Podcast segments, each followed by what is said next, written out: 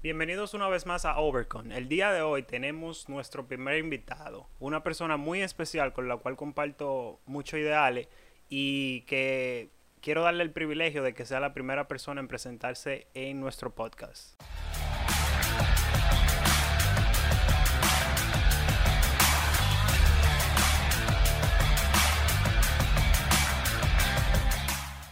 Vamos a darle la bienvenida a Francisco. ¿Qué es lo que hay, bro? ¿Cómo estás, bro? Todo bien, todo bien. Bien, el día de hoy hablaremos de diversos temas, todos relacionados obviamente con el fitness y el mejoramiento del estilo de vida. Entonces, para iniciar, eh, quiero que básicamente Francisco haga una pequeña introducción de cómo él se acercó al deporte y cómo él comparte esta pasión en su vida.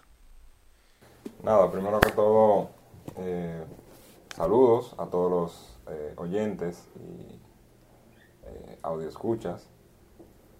Eh, mi nombre es Francisco Ortiz y eh, me introducí al deporte de manera involuntaria, como quien dice, porque era un niño de esos que son sobreprotegidos a veces y no tenía la oportunidad de jugar ni siquiera los juegos eh, básicos que se juegan en la República Dominicana como el topao, el escondite o cosas así. Y cuando lo comencé a hacer fue cuando eh, me comencé a interesar por correr más, por tener más habilidad de, de poder escalar eh, árboles y cosas por el estilo. Ahí fueron los comienzos de, de- de- de interesarme por el deporte, porque quería tener la misma agilidad de los otros niños, eh, poder tener la misma velocidad al correr que los otros niños o un poco más.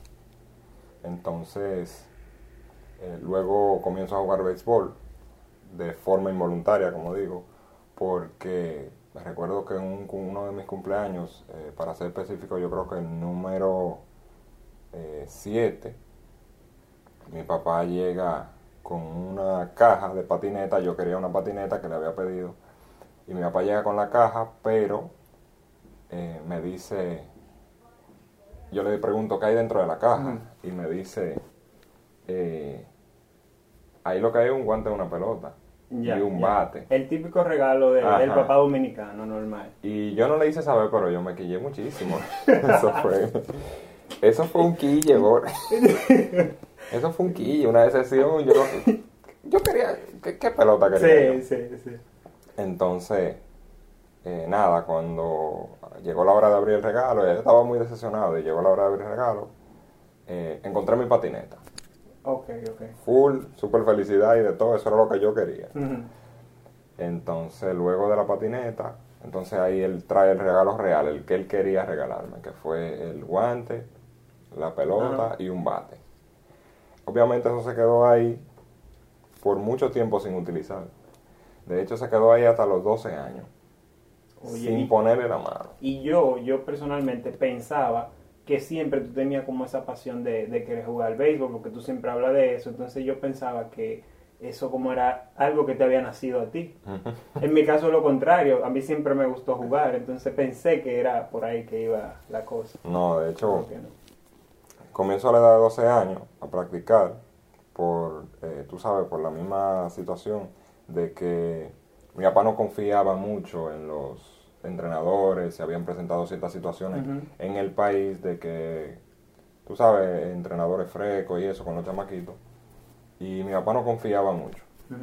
Ya cuando tenía 12, él tal vez dijo, bueno, ya él está preparado para decirme las cosas que sucedan y, y lo Sí, que no. para defenderse, o sea. Así es.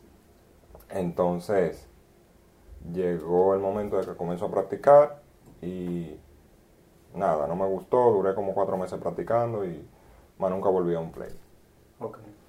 Entonces, luego mi papá se encuentra con un amigo que eh, estudiaba con él y luego logró firmar y se fue a Estados Unidos y llegó a un nivel alto en el béisbol y nada, quedó libre, se quedó en Estados Unidos y luego volvió aquí y comenzó un programa de, de- de entrenamiento con, como con cinco muchachos. Que era alguien que ya obviamente tenía el conocimiento y la capacidad para entrenar a, a los muchachos. Así es, así es. Entonces, eh, nada, mi papá me manda donde él, ellos parece que se encontraron por ahí, le habló de mí, entonces mi papá me manda donde él y nuevamente comienzo a practicar como a los 13 y algo. Duró dos meses de nuevo y yo estudiaba, recuerdo, en la mañana, por la mañana en la escuela y él daba prácticas por la tarde en un terreno que él tenía eh, disponible para utilizar. Luego él consigue como la forma de introducirse en el, esta- en el estadio de allá, de- del pueblo, y él cambia su horario de entrenamiento, entonces empieza a entrenar por la mañana. Ok, Porque te ya- chocó ahí ajá, entonces. ya tiene un play, entonces ahí, esa fue otra excusa para yo no volver al play, Ajá. porque no encontraba dónde practicar por la tarde. Ok. Ahí Entonces, se- ¿qué hiciste ahí? No, muchacho, ahí eh, realmente fue felicidad para mí. No, O sea, tú todavía a esa edad no, yo no, no, la tenía la pasión. No, por porque, como te dije, al, al, al no tener esas habilidades que tenían los otros niños, Ya. esa fuerza o esa rapidez, Ajá.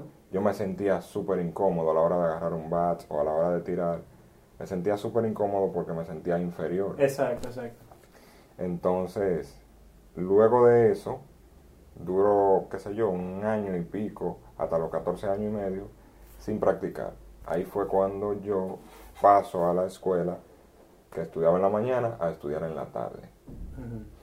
Entonces, ahí lo que hice fue, mi papá me dijo, ah, ahora sí tú puedes practicar. Tu papá siempre te buscaba la forma de, de llevarte el play y de que tú Sí, practicaras. tú vas para donde fulano ahora de nuevo. Ya. Y yo, tú sabes, quillado. quillado porque yo, eh, tú sabes que eh, uno se cría a veces en un ambiente jaragán. Sí.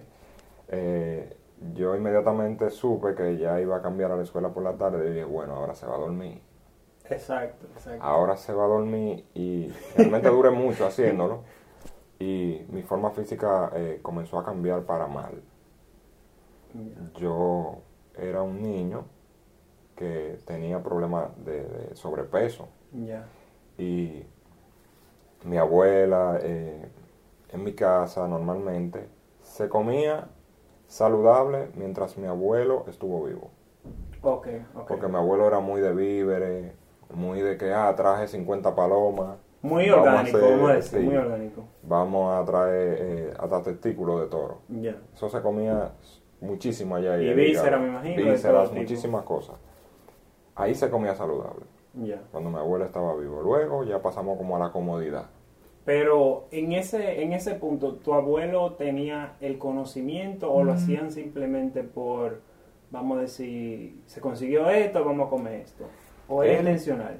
Él lo hacía porque así él fue criado. Ya.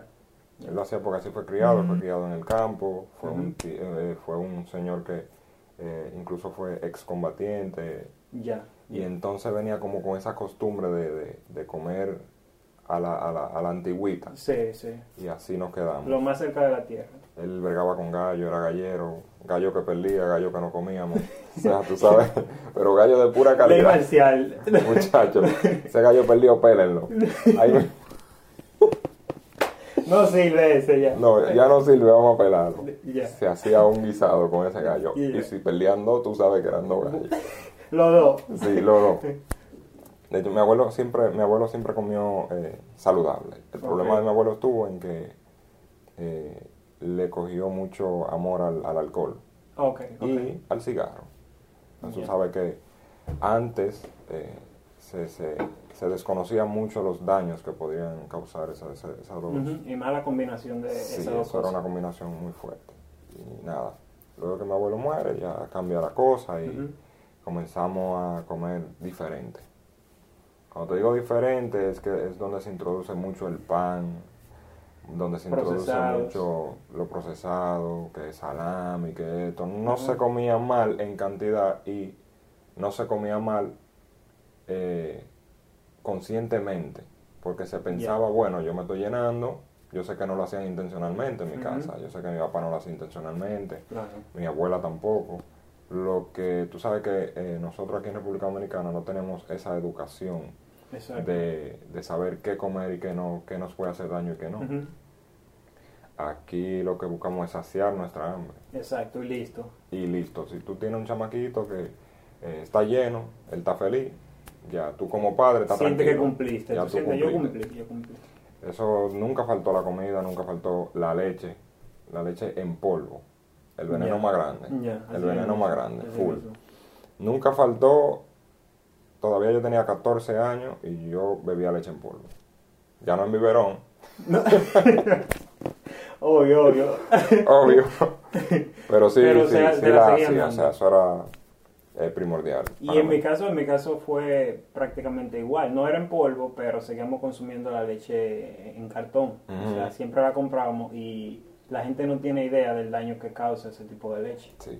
Y, y no, no en sí por la leche, El proceso que trae es el proceso que trae detrás. O sea, prácticamente le matan todos los nutrientes a la leche. Todo lo que puede aportar la leche se lo matan cuando hacen el proceso de pasteurización. Pasteurización, exacto. O sea, tú simplemente con una vaca que coma sano y que se, se alimente solo con pasto Exacto. y el ambiente donde esté, eh, con esa leche de esa vaca, simplemente dándole una hervidita, o sea, como, qué sé yo, tres minutos, cuatro minutos Sí, para no sentirla tan cruda, pero solamente para el paladar, ya con eso tiene. Y no te va a causar ningún daño, siempre y cuando tú tengas tu estómago en salud. Exacto, exacto. Eso es así. Bueno, como te seguía diciendo, eh, yo era un niño con sobrepeso.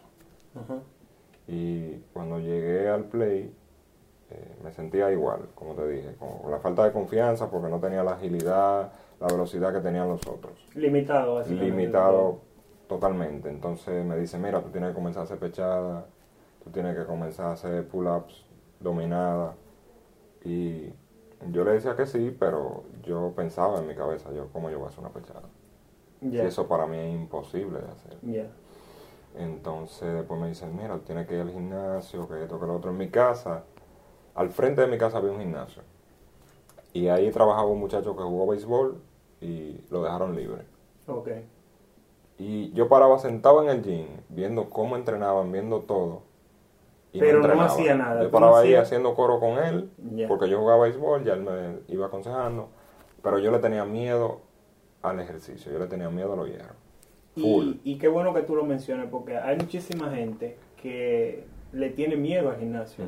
Primero porque es como un reto, obviamente es un reto, pero tampoco tú sabes cómo usar la máquina y tú piensas mucho qué va a pensar la gente viéndome hacer un disparate Así o viéndome sin fuerza. Y es un error, o sea, el objetivo debe ser comenzar. Debe ser comenzar y tú olvídate de lo que piense la gente de ti, que me imagino que fue lo que tú hiciste más adelante. Claro, claro. Mira, fíjate, yo en ese momento veía a un buen amigo que tengo, o sea, uno de los mejores amigos que tengo, entrenar. Él me lleva como dos años, o uno creo. Y él comenzó a entrenar desde, desde ese momento. Pana flaco, lean, pero comenzó a entrenar liviano, con pesitas de 5 libras y hacía muchos pull-ups, tenía la habilidad de hacer muchos pull-ups, tenía la habilidad de hacer 30 pull-ups y Más que bien, o sea, más que bien, o sea, perfecto. más del promedio. Claro. Y pechada, tú no te imaginas, 50 y pico, 80 y pico. Y ahí yo tuve la oportunidad de ver la diferencia entre él y yo.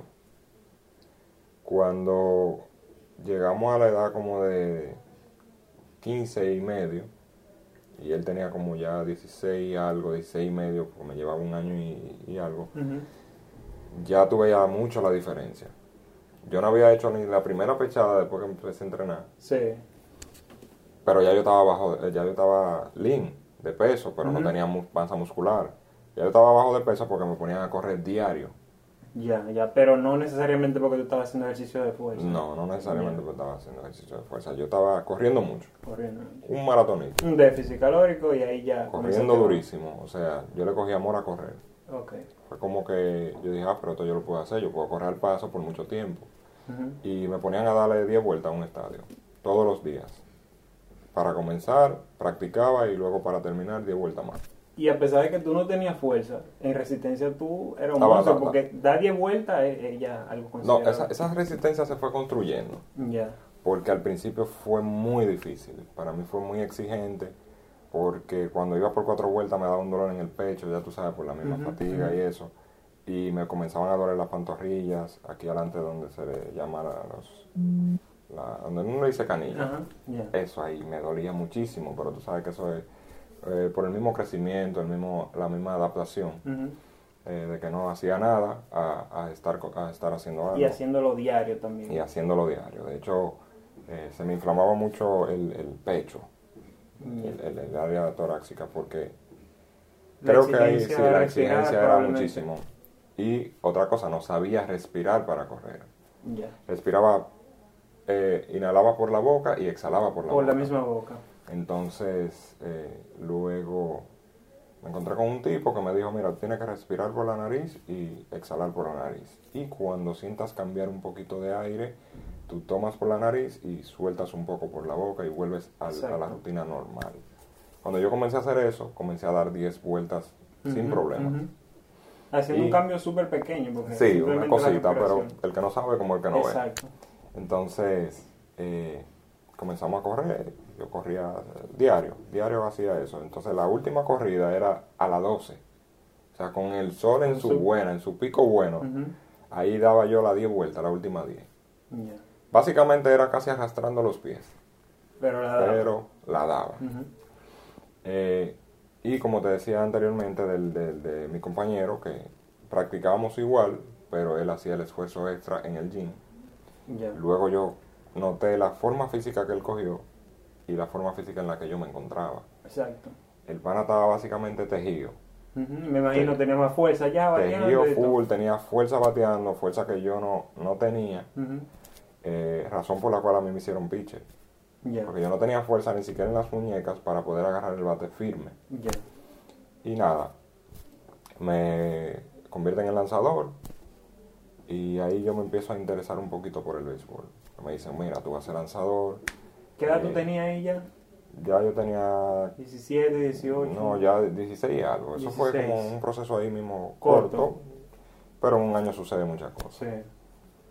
Entonces, ah, tú vas a ser lanzador y yo, bueno, vamos a ser lanzador, vamos a hacerlo. Y en esos tiempos daba Pedro Martínez, que Randy Johnson, Ujú. que Bartolo Colón. Y yo, bueno, esto es lo que hay. Déjame ponerme a Beto Tigre. Sí. Aparecían dos o tres videos. Sí, había que ver los juegos. No había mucho acceso a, a- celulares. Pero sí yo siempre tuve computadora en la casa. Ok. Que esa es una de las razones por las cuales yo paraba metido en la casa. Ya. jugando disparate y tenía Nintendo 64 y eso y paraba ahí sentado jugando. O sea, yo no era del típico muchacho que para en la calle, saliendo y eso. Eso sucedió después. Después que yo abrí los ojos, después que me empecé a juntar con, con- con los peloteros, con más muchachos, Sí, ya eso sí. sucedió, ¡paf! se explotó todo. Y qué bueno que tú mencionas ahí también lo de los videojuegos, porque hoy en día tú sabes que es algo que está en, en auge y cada día más jóvenes se la pasan en la casa que afuera y es una de las cosas que también incide en, en subir de peso y que los jóvenes sean más tímidos actualmente. Ajá, Entonces una de las cosas también que influye mucho en, en- en perder tu condición física siendo joven. claro. Porque no, no realiza prácticamente ninguna actividad física y, y para todo el tiempo. Ni siquiera tomas el sol. Exacto. O sea, cuando tú vienes a abrir los ojos, ya es de noche. Y si tú no tienes un adulto que te controle y te diga, mira, ya, está bueno, y te lo pague, tú sigues ahí, nadie, te va a quitar de ahí.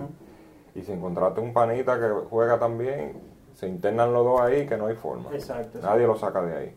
Pero también por la sociedad actual en la que vivimos, o sea, papi y mami están trabajando, ¿qué yo voy a hacer? No hay control. Tú te crías por tu cuenta, tú vas a hacer lo que tú consideres que está bien. Así mismito. No hay control. Entonces, bueno, y también sucede que un padre, al saber, bueno, yo tengo mi chamaquito ahí sentado, no se me está moviendo, no, no estoy preocupado, está en la casa, Exacto. eh, pero eso es contraproducente. A la corta o a la larga eh, le hace daño en, en- cómo se comporta el niño, en su salud, ¿Cómo convive en sociedad? cómo convive, eh, el, el exceso de luz azul en sus ojos. O sea, eso es un error garrafal, pero ningún, casi ningún padre tiene el conocimiento para controlar ese tipo de, de- Exacto, de cosas. Entonces, volvemos al tema del, del- béisbol. Eh, nada, fui aprendiendo a tirar. En el programa donde yo estaba no había como pitching coach, pero había un programa de, de pitchers lejos, como que a una esquina del play, como una esquina del play, y yo paraba observándolos. Y yo todo lo que ellos hacían, lo hacía. Y vi que ellos hacían como una especie de mecánica con varas. Ajá. Y yo agarré una varita y comencé a hacer Comenzaste a hacerlo. Hacía Tú 200. estabas en el programa sin estar en el sin programa. estar en el programa. Yo, ellos hacían 100, yo hacía 200. Ya. Y así, al pasito, me fui introduciendo y eso. Y cuando vinieron a abrir los ojos y todo, yo estaba haciendo una mecánica perfecta. Ya yo Sin, estaba da- como sin darte cuenta. Sin darme cuenta, ya yo estaba haciendo una mecánica súper buena, o sea, una técnica excelente, pero no había fuerza, Ya. Que es lo que no permitió que yo caminara mucho en el béisbol a- a- a- cuando estaba muy joven. Entonces, nada, en ese tiempo firman uno de los chamacos que estaba ahí conmigo, que estudiaba de hecho en el mismo colegio. Eh, teníamos 16, yo tenía 16, pero ya él estaba un poquito más avanzado. Firma y firma carísimo, firma un- uno de los peloteros más caros de ese año, como con 2 millones punto y pico. Y yo dije, wow, pero si él lo hizo, ¿por qué yo no lo puedo hacer? Claro, motivación. me empecé a motivar, comencé a querer hacer pechadas, comencé a querer hacer pull-ups. Cuando yo logro la primera pechada, para mí fue un reto, un reto grandísimo. Cuando yo la logré, yo la logré a empujones, ya tú sabes, me iba de boca. Y comencé con una y daba una diaria. Que, que la gente puede pensar que eso, o sea, es patético, hacer una, Sí, una, una, una, y, y te cae. Pero eso hace la diferencia. Pero eso lo hacía yo eh, solo. Nadie sabía que yo no hacía una, nadie sabía que yo no la hacía, nada, que no podía hacerla. Mi papá, mi papá era que me decía, pero ¿y cómo es que tú no puedes hacer una pechada? Mira, pam, pam, pam, pam, se plantaba y Cuidado. hacía 20. ¿Cómo es que tú no puedes hacer una pechada? Y eso como que me empezó a remorder la conciencia. y nada, yo comencé ahí, después daba 10, después hacía un solo pull-up, y después solté eso y me fui para el gym. Comencé a ir al gym a las 2 de la tarde. No había nadie. Cuando tú salías de practicar. Yo salía de practicar. eh, yo salía de practicar y luego eh, almorzaba, me iba para el gym y después me iba al colegio. Yo me iba, no, era a, la- a las 12 y media yo me iba para el gym. Practicaba esa como 40 minutos, me iba y me bañaba y cogía para el colegio. Así era que lo hacía. Así era que lo hacía. Entonces, eh, nada, ahí fui dándole al gym y dándole al gym fueron mejorando mis pechadas. Ese fue el cambio. Sí, ahí fueron mejorando la pechada. O sea, yo, yo me di cuenta que hubo un tiempo que no podía ir al gym por tiempo y por tarea y cosas. Y yo dije, bueno, yo voy a hacer pechadas en la casa. Cuando yo me di cuenta de yo hacía 15 pechadas. Pero ¿Qué fue por el tiempo, gym. ¿Y qué tiempo tú tuviste que durar en el gimnasio para poder llegar a ser por lo menos 15? Alrededor como de 3 o 4 meses. 3 o 4 meses. Sí, pero yo Bien. estaba puesto, como se dice en términos Bien. coloquial. Yo estaba puesto, yo iba todos los días. Y en ese tiempo tú no consumías ningún suplemento, me imagino. Que yo recuerde, eh, no. Y me alimentaba mal, Ya. sincero. O sea, yo siempre tuve una dieta alta en huevo, porque yo era loco con el huevo. Pero ya tú sabes con qué se hacía. Crisol por todos lados. Sí, sí. Aceite Oh, vegetal aceites refinado. vegetales refinados por todos lados. Así era que se hacía. Aceite re- refinado, eh, pila de salame y también eh, mucho pan. Mucho pan porque había panadería cerca y eso. Mucho pan. Yo creo que la única cosa sana que yo consumía era eso, el huevo, pero era mala la forma en la, en la que se hacía. Sí. Y el té. Sabes que los, los té son adaptógenos y, y, ujú. qué sé yo, hacen cierto, cierto aporte a la salud, siempre y cuando se, se, se tomen sin azúcar. Exacto, eso te iba a comentar. Pero ahí estaba el error. Yo era muy eh, amante al azúcar. Te digo era porque ya hoy en día no, no ni siquiera la consumo. Ya. Eh, incluso el café amargo. No soy muy amante del café, de que beber café todos los días, como que lo necesite. Me pasa igual. Pero de vez en cuando nos tomamos una tacita en el balcón, vainita en el trabajo, Sí. sin azúcar. Incluso tú sabes que eh, eh, solemos eh, recibir hasta críticas por tomar café sin azúcar, por tomar el té sin azúcar. o-. la gente suele encontrárselo como extremista, como que, ah, wow, ¿cómo tú haces eso? ¿Te pana cómo se bebe eso así? Pero a fin de cuentas, tú y yo sabemos que es falta de conocimiento. Claro que sí. Si supieran lo que hay detrás, entienden el porqué de la acción. De hecho, yo, yo entiendo que a veces lo saben, porque También. inmediatamente a ti te hacen la crítica, tú ahí sales a defensa de lo que tú sabes y, y se lo dejas claro, pero hacen de la vista gorda Sí. y prefieren no investigar, no indagar y, y no profundizar mucho en el tema para, eh, no lo sé, lo sigo haciendo, Ajá. básicamente. Ajá. Es así, la gente no le gusta eh, eh, saber el problema, porque si yo no lo, así como te dije, si no lo sé, no, no pasa nada. Tengo perdón. Ahí hay una frase que dice como que mientras tú más vas sabiendo, más infeliz te vuelves. Claro, Porque tú vas conociendo más cosas. Entonces, tú ves la ignorancia del otro y tú dices, o sea, estamos mal. sí, a veces son amigos tan cercanos y, personas que tú le tienes estima. Sí. Y tú sabes a veces de problemas de salud que tienen, de problemas de salud que ellos se aquejan. Que y tú tú sabes cómo, cómo se pueden solucionar o cómo tú puedes ayudarlo a, a- a- a revertir ese tipo de cosas. Y tú quisieras decirle o le dices y tú sabes que no lo va a tomar en serio. Y, y, y molesta mucho porque como tú sabes la solución y se la está dando y no se valora, entonces tú te sientes mal en el fondo. Claro, claro. Y, y muchas veces te cohibe de ayudarlo. Claro, pues tú lo que realmente quieres es ayudarlo. Es como dicen, o sea, la gente se agarra mucho de que, ah, como quiera nos vamos a morir. Es verdad. Sí.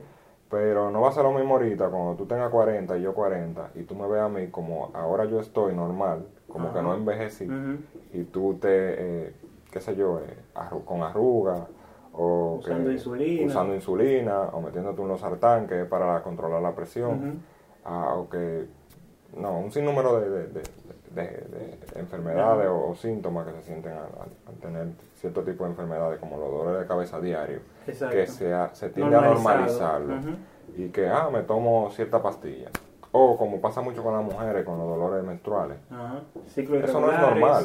Etcétera. eso no es normal y, y, y van donde un ginecólogo y el ginecólogo simplemente le receta algo para el dolor y no le busca la causa.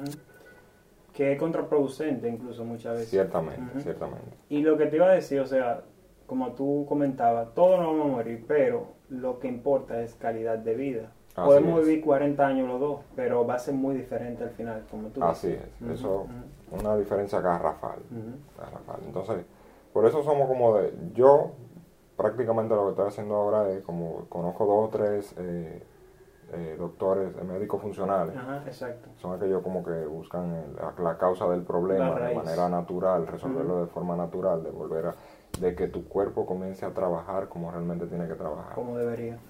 Eh, yo lo que hago es que les recomiendo a la gente, ve dónde está el doctor, ve dónde está el doctor, porque cuando se lo diga un doctor lo van a creer más que de boca. Exacto, es otra cosa. Sí, Al tú no, no tener el título, la gente también considera que tú no sabes lo que estás hablando. Pero también eso es producto de la ola de, de, de expertos que tenemos Ajá, actualmente. Entonces la gente no cree en todo el mundo. Y, y se entiende también, claro, se respeta claro. eso. Se, se crea cierto tipo de incertidumbre Exacto. y se entiende. Bueno, seguimos entonces con Sí, el tema del, del béisbol. Entonces ahí le cojo amor al béisbol y comienzo a practicar. Eh, nada, me empiezo a fortalecer, empieza a subir la milla y eso y nada, a la edad de ya 17, 18 años comienzan las lesiones.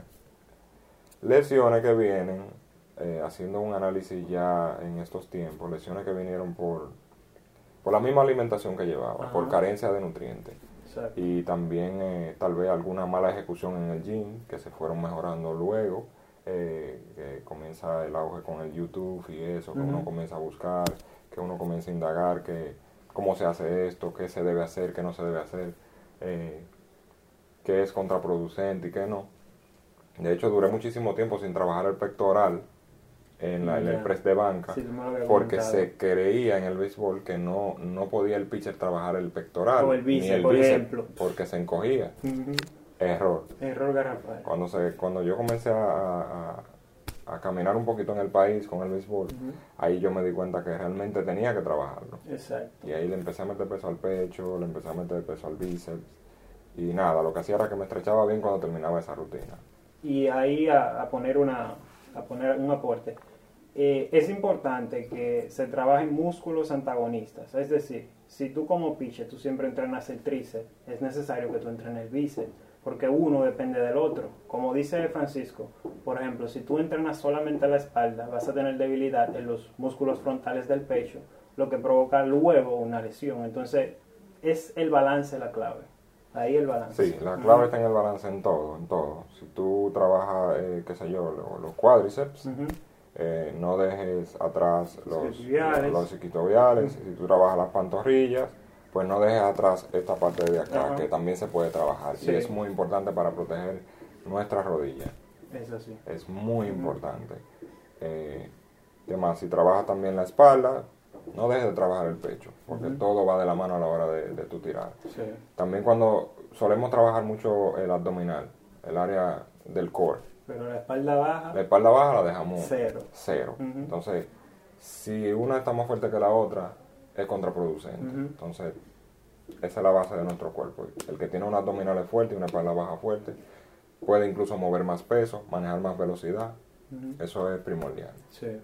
Entonces, eh, bueno, luego ya eh, comienzo a cogerle amor al béisbol y comienzo a cogerle amor al ejercicio. Y nada, como todo eh, joven, habían cosas que te sacan de concentración. Y dejaba el gym, seguía corriendo en el play, iba tirando. Nunca falté al play, pero obviamente por las debilidades ya mencionadas yo no debía faltar al gym. Entonces, como quiera lo hacía, como que me concentraba, por la misma lesión me desencantaba. Sí, tal vez eh, inmadurez en el momento. fue, producto de mucha inmadurez. Nada, luego yo comienzo a, coger la cosa en serio. Ya a la edad de 18, 19, coger la cosa en serio. Hasta que nada, comencé a tirar la milla bien, comencé a tirar todo bien y se logra eh, eh, tirar la milla que se, requieren para uno poder jugar profesional. ¿Qué velocidad tú, tú, ya estabas? Yo comencé a promediar de a esa edad 90, 91 millas. Que, estaba más se, se consigue, en ese tiempo se conseguía algo, pero no eran las millas realmente que se requieren ya a esa edad. A esa edad, ya cuando tú empiezas a los 19, 20, 21 años, ya tú se requiere de una, de una velocidad que sobrepasa el promedio de las grandes ligas en este país para tu poder. Básicamente un pelotero completo, ya tú Sí, claro, tú deberes un hombre en el terreno, un hombre en el terreno que sepa dominar el juego, que sepa lo que está haciendo y obviamente tener eh, un brazo sano.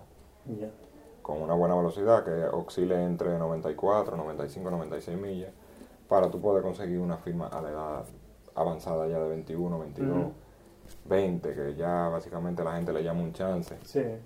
Eso ocurre en este país, pero tú sabes que en otros países los chances se alargan un poquito más, porque tú juegas por universidad o, por ejemplo, en Estados Unidos tienes el chance de jugar un poquito más.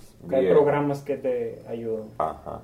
Entonces, nada, se consigue la, oportunidad de ir a varios equipos, eh, jugar para varios equipos y todo. Y nada, ahí acaba mi vida en el béisbol por, por una lesión de rodilla. Okay.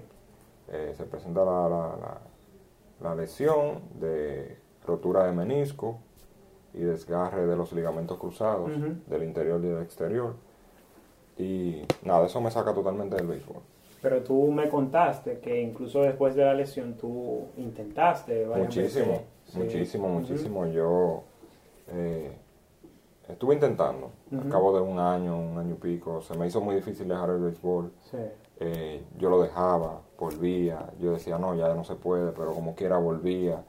Incluso intenté eh, eh, ponerme el tratamiento de las células madres. Hicimos eso, mi papá me ayudó con eso. Y me la puse, me mejoró muchísimo por como por 6, 7, 8 meses. Y yo, yo creía que sí se iba a poder. Entonces ahí llegó una lesión de hombro. Ya. Sí, por el tiempo que tenía sin tirar, por el tiempo que tenía. Fue un descuido realmente, pero llegó esa lesión y ahí fue donde yo dije, yo no, ya, yo no lo voy a seguir ya, intentando, ya, esto, ya, esto es muy lejos, ya, ya tenía casi 22 años, ya tenía 22 años. Y dije, no, ya, ya no se puede más. Porque tú sabes, uno lo intenta muchísimo, pero ya uno dice, ya uno sabe cuando ya, claro, claro. ya no hay forma. Entonces ahí fue donde finalicé el béisbol. Ya, pero lo que te mantiene ahí siempre es como la pasión de- del mismo deporte, porque a mí me pasó igual. Yo ya el- el- los últimos días que yo dejé de jugar, yo iba, después no iba dos semanas, después decía sí, yo puedo intentarlo otra vez, y fue un proceso, tú sabes, de desapego que es doloroso. Muy, Muy doloroso, A mí me dolió muchísimo. El día que yo dije ya yo no vuelvo más, yo lloré muchísimo. Sí, sí. Yo lloré muchísimo, lo, lo hice solo, pero era necesario. Era necesario para Sí. desahogar. Y, ¿qué te digo? Todavía ahora yo estoy eh, incurriendo en el negocio de nuevo, pero como pitching coach. Sí, sí, tú me lo habías comentado. Sí, y nada, bregando con algunos de los muchachos ahí me doy cuenta que eh, no hay nada nuevo. O sea, hay mismas situaciones que las que yo viví. Sí. Y eh, eh, esas cosas yo entiendo que sucedieron para que yo pueda ayudar ahora a muchos que están pasando por lo mismo, situaciones parecidas. Y eh, entiendo que he sido de gran ayuda para muchos de ellos, en términos psicológicos, en términos físicos. Eh, he visto mucha carencia también en, en el físico y se han logrado cambios en ellos, en la alimentación Sobre todo. que era un conocimiento que yo no, no tenía en aquel tiempo. Eh, la forma de entrenar tampoco tenía nadie que me guiara con eso. Y no tenía nadie que me dijera, mira, esto está mal, esto está bien, esto. Y me siento bien al hacerlo, al poder decírselos a ellos, porque eh, siento que es un gran aporte, porque lo que, no, lo que yo no tuve puede ser que a ti te ayude un montón. Y, y es una, una excelente forma de tú tomar las cosas que te pasan en la vida, porque tú no pudiste, pero tú estás haciendo un aporte de hacer que esos muchachos lleguen y, y aunque no lleguen, tú le estás sumando. Claro, Entonces es algo que, que es digno de admirar.